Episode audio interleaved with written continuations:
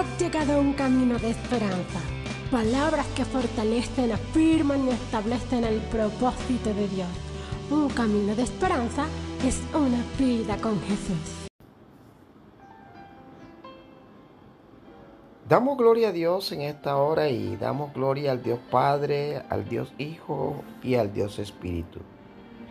Y damos gloria a Dios por el privilegio que tenemos una vez más en este día de poder exaltar y glorificar el nombre del que vive y reina por los siglos de los siglos. En la palabra de Dios encontramos algunos personajes que representan quizás nuestra propia vida. Y uno de ellos se llama Simeón de Sirene. Y Simeón de Sirene es una figura de todos nosotros. De todos aquellos con los que Jesús comparte su obra de redención. Con quienes Jesús se ha hecho nuestro compañero, nuestro compañero en los momentos difíciles, en los momentos de sufrimiento, en los momentos de victoria en la vida en los momentos de muerte como en los momentos también de resurrección. Y la palabra de Dios nos dice que nunca más nos separaremos de Él. El Salmo 139 en el verso 7 dice, ¿a dónde huiré de tu presencia? Esto quiere decir que nosotros estamos marcados en la eternidad por la presencia del Dios eterno. No hay lugar donde nosotros podamos estar. Nada nos puede separar del amor de Dios.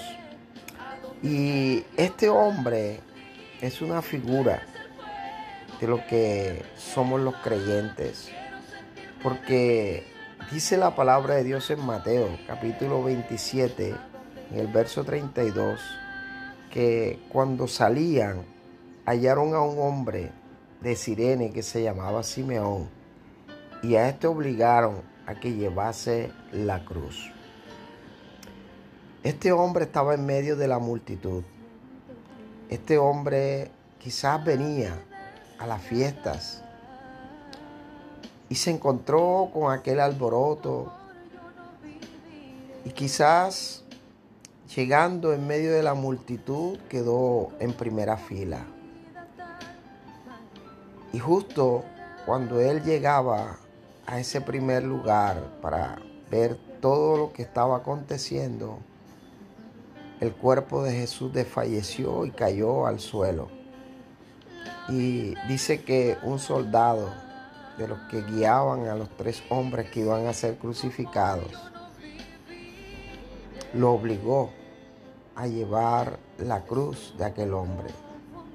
¿Por qué de los tres este era el único hombre que cargaba aquella cruz y que esa cruz iba llena de sangre.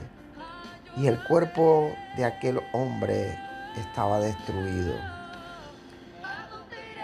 Y dice la palabra de Dios en Marcos, relatando el mismo suceso en el capítulo 15, verso 21. Dice, y obligaron a uno que pasaba, Simeón de Sirene, padre de Alejandro y de Rufo que venía del campo. Y, aquí es más específico, este hombre regresaba de su labor, de su trabajo. Y este hombre, en el relato de Marcos, especificando que era padre de Alejandro y de Rufo, que venía del campo, dice que a él le pusieron a que llevase la cruz.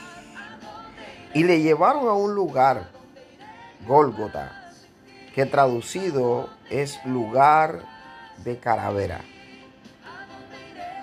Y este mismo relato está en Lucas, capítulo 23, verso 26. Dice, y llevándole, tomaron a cierto Simón de Sirene, que venía del campo, y le pusieron encima la cruz para que la llevase. Y es muy tremendo lo que sucede en este relato. Porque a veces nosotros creemos que la cruz que llevamos es muy pesada o que lo que nos ha tocado vivir es muy difícil, es muy duro. Pero este hombre quizás tuvo un privilegio y fue poder cargar el peso de aquella cruz que traía el Mesías, el Maestro. Este hombre tuvo el privilegio de cargar la cruz, el peso del sufrimiento, el peso de el madero donde Jesús iba a ser crucificado. Quizás este madero, esta cruz, quizás debió haberla cargado alguno de sus discípulos. Quizás Pedro, Juan, Jacobo, que eran los más cercanos. Quizás debió cargarlo cualquiera de los doce discípulos que habían caminado con el maestro, que habían comido con el maestro. Pero este hombre fue escogido en medio de la multitud, un hombre que venía del campo, de sus labores, un hombre que se acercó a ver qué era lo que sucedía. Pero quizás este hombre nos representa a nosotros en este día. Saber que estar en Cristo Jesús es un privilegio. Por eso el apóstol Pablo en su palabra decía que todo lo que padecemos en la carne lo padecemos por Cristo Jesús. Y también la palabra de Dios nos enseña que todo proceso que vivimos lo vivimos para que la gloria de Dios sea manifiesta en nuestras vidas con mayor intensidad. Todo aquello que nosotros vivimos en el Señor va a producir un mayor peso de su gloria. Así que yo te animo a que en este día tú puedas caminar.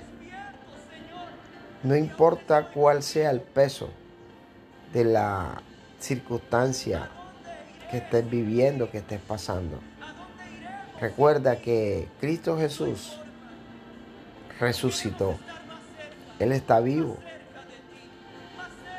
Y como dice su palabra, hoy está más cerca de nosotros que nunca, porque abogado tenemos en Él. Y no solamente abogado, sino que tenemos un intercesor en el cielo, que no descansa ni de día ni de noche.